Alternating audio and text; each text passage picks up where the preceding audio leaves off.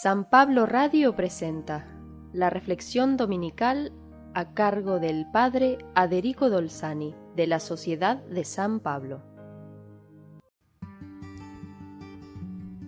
Hoy Jesús nos bendice con una enseñanza sobre la vida eterna o la vida después de la muerte. El hombre es la única criatura que tiene autoconciencia de su existencia, sabe que va a morir y de allí nace el gran interrogante, ¿la muerte es el fin de todo? Siempre el hombre trató de vencerla y todavía lo espera con la ayuda de las ciencias y la técnica. Se imagina llegar a vivir casi indefinidamente, aunque de manera artificial. Ya en la antigüedad, los grandes de este mundo buscaron la manera de sobrevivir a su muerte, al menos en el recuerdo de su pueblo, se edificaban torres con sus nombres, palacios, mausoleos en lo que el centro sería ocupado por su tumba. En los últimos tiempos los poderosos, aún vivientes, ponen sus nombres a las calles, pueblos, ciudades, partidos, asociaciones, hasta que llega otro potente que rebautiza todo, y la gente contempla consciente o inconscientemente este espectáculo del hombre que lucha contra la muerte y el olvido. Los egipcios trataron de perpetuarse momificándose después de la muerte. Mirando todo esto con el pasar de los siglos nos damos cuenta que el hombre, en esta lucha por su inmortalidad, termina haciendo monumentos a la muerte.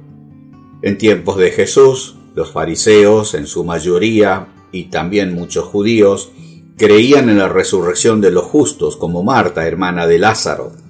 Sostenían que cuando llegaba el Mesías, sólo los justos retornarían a vivir para gozar un tiempo nuevo de paz y prosperidad que el Mesías, imaginado, inauguraba para todo Israel.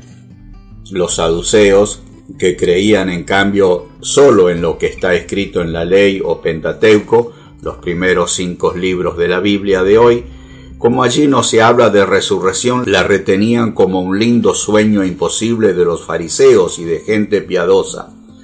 Los sacerdotes del templo pertenecían a este grupo súper ortodoxo. Algunos de ellos se acercaron a Jesús y le presentaron el hipotético caso de una mujer que se casó y murió su marido, sin tener hijos. La tomó su hermano y también murió sin tener hijos, y así los siete hermanos. ¿De quién será mujer en la resurrección de los muertos si los siete la tuvieron por mujer?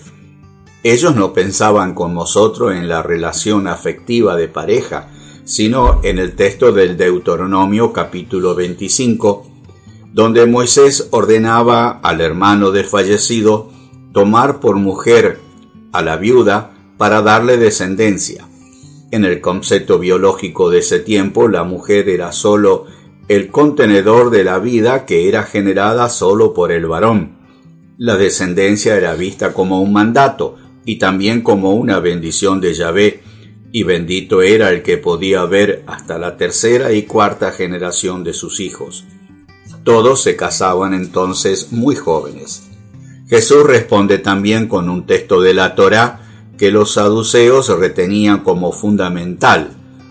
Les dice que en este mundo los hombres y las mujeres se casan, pero en la resurrección eso no será así, sino que seremos como ángeles, y todos seremos hijos de Dios, como dijo Moisés a Yahvé, Señor, Dios de Abraham, Dios de Isaac, Dios de Jacob. Dios no es un Dios de muertos, sino de vivientes. Todos en efecto viven en Él. Porque si Dios fuera un Dios de muertos, sería un Dios inútil, ¿Para qué Dios de Abraham, Dios de Moisés, Dios de Jacob?